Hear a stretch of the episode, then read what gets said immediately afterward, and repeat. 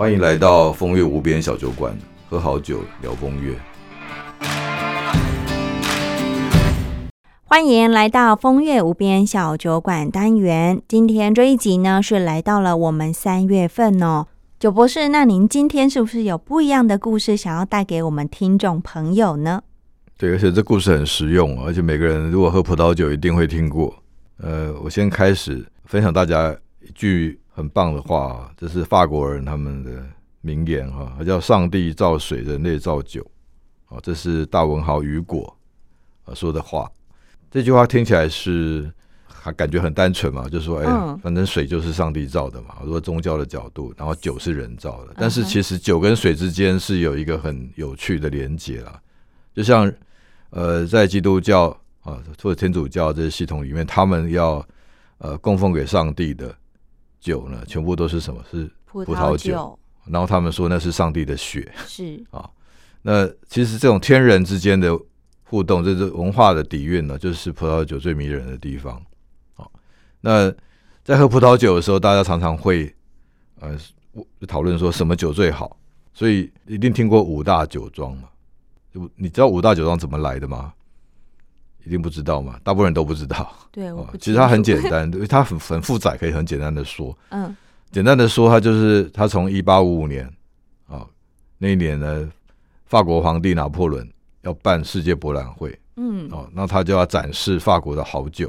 嗯哼，所以他就把法国的所有的好酒都集合起来，然后做评选。哦，所以选出了五级，从一到五级酒。那那个时候选出了五级酒呢，最好的酒啊，第一级的酒庄只有四家，叫四大酒庄。嗯，啊，那全部都是在波尔多地区的。OK，四大酒庄呃，里面就是呃，先看我们看到的五大酒庄里面的这四大嘛，一直到了这个一九七七年啊，这一一百二十几年后，嗯，才出现了这个最后一个五大第五大酒庄，所以这五瓶这个波尔多。呃，到今天还是被认为最好的酒，就共称为五大酒庄的酒。五大酒庄的背后的故事就是这样啊，他们其实都是一个商业运作出来的结果。我，就是说今天为什么我能够入围？哦，因为为什为什么我能够被选为最好的酒庄？啊，这个并不是说那么单纯，说只是一个哦，你种的酒喝起来很好喝而已啊。嗯，包括它评选的结构，它是跟官方体系、农业部哦这边又又有过有勾连嘛。所以法国的酒看起来是一个很浪漫的品牌哦，但是它比骨子里其实是很理性的，就是结合了很多利益啊、很多啊权力的结构去运作出来的结果啊。所以这就像我们看人生一样啊，就是说我们今天很多事情啊，我们看起来就尽量把它往美好面看啊。嗯。但事实上，在浪漫的呈现的时候，需要很多血汗嘛，哦，或者很多比较我们可能不愿意去。面对承受的事啊，哦，所以今天跟大家分享的就是五大酒庄啊这样的一个呃结构存在。酒博士，那你可以跟我们分享是哪五大酒庄吗？好，第一名的酒庄呢，现在长期被叫呃第一名呢，就叫拉菲，啊拉菲堡，哦，这是大家常听过的拉菲堡，嗯，啊，这是第一名的酒庄。然后第二名的酒庄叫拉图堡，拉图尔，啊，这是。都我刚刚讲这些酒庄，我们未来讲这五大酒庄都是波尔多的酒啊，特别是波尔多的一个叫做上美多克区上美多区的酒，欧美 doc 啊，这个哦上美多区的酒大概就是呃全世界最贵酒的酒的一个区域了啊。那另外一个相对于波尔多，当然就是勃艮第，勃艮第我们可以另外再谈。我们现在回来看五大酒庄，第一名叫做拉菲拉菲堡。啊，第二名叫拉图尔拉图堡，嗯，啊，然后第三名呢是叫这个，呃马马戈堡，马构，啊，就是呃马构就是马戈皇后那个马构，哦马戈堡，啊，然后第四名呢叫欧比隆堡，Obrion，哦，这是四家嘛，就刚刚讲在一八五五年选出来的，呃，在法国的世界博览会。啊，他们呈现给世界选出的全世界最好的酒，他认为法国的最好的酒就这四瓶，嗯，啊，就是拉菲堡、拉图堡，然后马戈堡，还有欧比隆堡。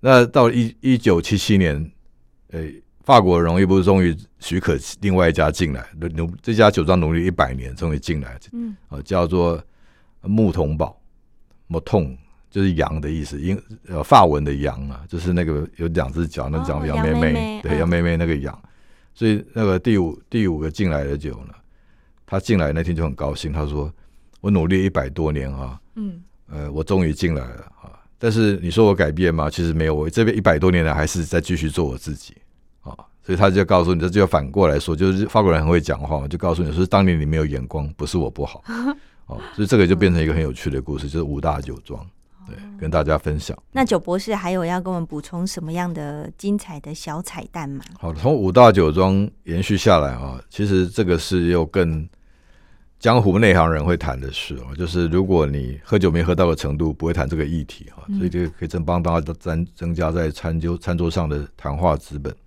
叫八大酒庄。我们刚刚已经谈了五大酒庄嘛，那一定好奇说为什么会有八大酒庄？嗯好八大酒庄呢是在两千年左右，啊法国农业部呢做的修正案。哦嗯哼，这个很特别哦，哦，就是他还真的有据闻说，呃，法国也不止只有五大酒庄而已啊，嗯。哦，这因为好法国是呃整个世界的这个葡萄酒帝国，哈，那所以他们有很多好酒，他当然不甘于说哦怎么大怎么炒几百年都只炒五大酒庄，所以法国农业部在两千年左右呢，他就是公布了呃八大酒庄啊这样的说法，嗯啊，所以除了刚刚讲的这个五大酒庄之外呢，他又找到三瓶呃三个酒庄啊，就是跟这个级数呢一样，甚至比它更高的，而且跟大家分享啊，这三家酒庄呢都比这个八大酒庄更贵，比五大酒庄更贵，就是后来只入榜的这三家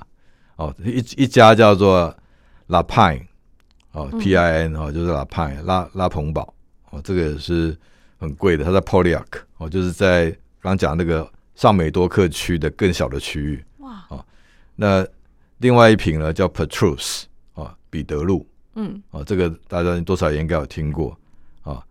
然后诶，彼得路就是也是同样的在这个小区叫 Poliac 啊。那另外一家呢叫做白马堡啊 s h a b a Blanc 啊，白马堡也是呃小小产量的啊，一个小小农小城堡的一个酒，所以呃五大酒庄之后又八大酒庄啊，就是法国的这个整个行销的思维是很很有趣的。当然，最重要是它的实力啊，因为它可以有这么多的好酒，那它可以做这样的一个资源的分配跟调度，所以后来就产生了八大酒庄。呃越喝越精致，越喝越高档。对这个后面的意涵就是说，法国人真的就是 一切向前看啊啊，就是他们卖酒有个名言嘛，他说：“诶，一个酒好不好哈、只有只看观察一件事就知道，就是它贵不贵。”哦啊，所以越好越好的酒越贵，这是法国人在对酒的审美标准。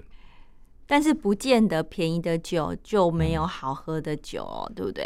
呃，这是哲学问题啊，我们可以谈说什么叫好酒。嗯，好像我的论述就是说，如果你可以把一瓶五百块的酒喝到五千块的感觉，就五千块让你没感觉，或者五千块的感觉跟五百块一样的时候，我觉得很幸福啊，因为你喝到五百块，你就觉得那那是很美好的酒哦了。是，对，我觉得是在个人就，所以好酒是我认为是你喜欢的酒就是好酒。嗯，对，因人而异。对对，就是我就以这个标准来看比较好。当然，回到市场，它就是价钱嘛。嗯，就市场的，除了我们离开我们自己的喜好之外，好坏的酒就是看价钱来标了。嗯，要不然它为什么卖那么贵？确实对。好的，谢谢九博士今天的分享。哎，谢谢。休息片刻，待会继续回到海峡微醺吧。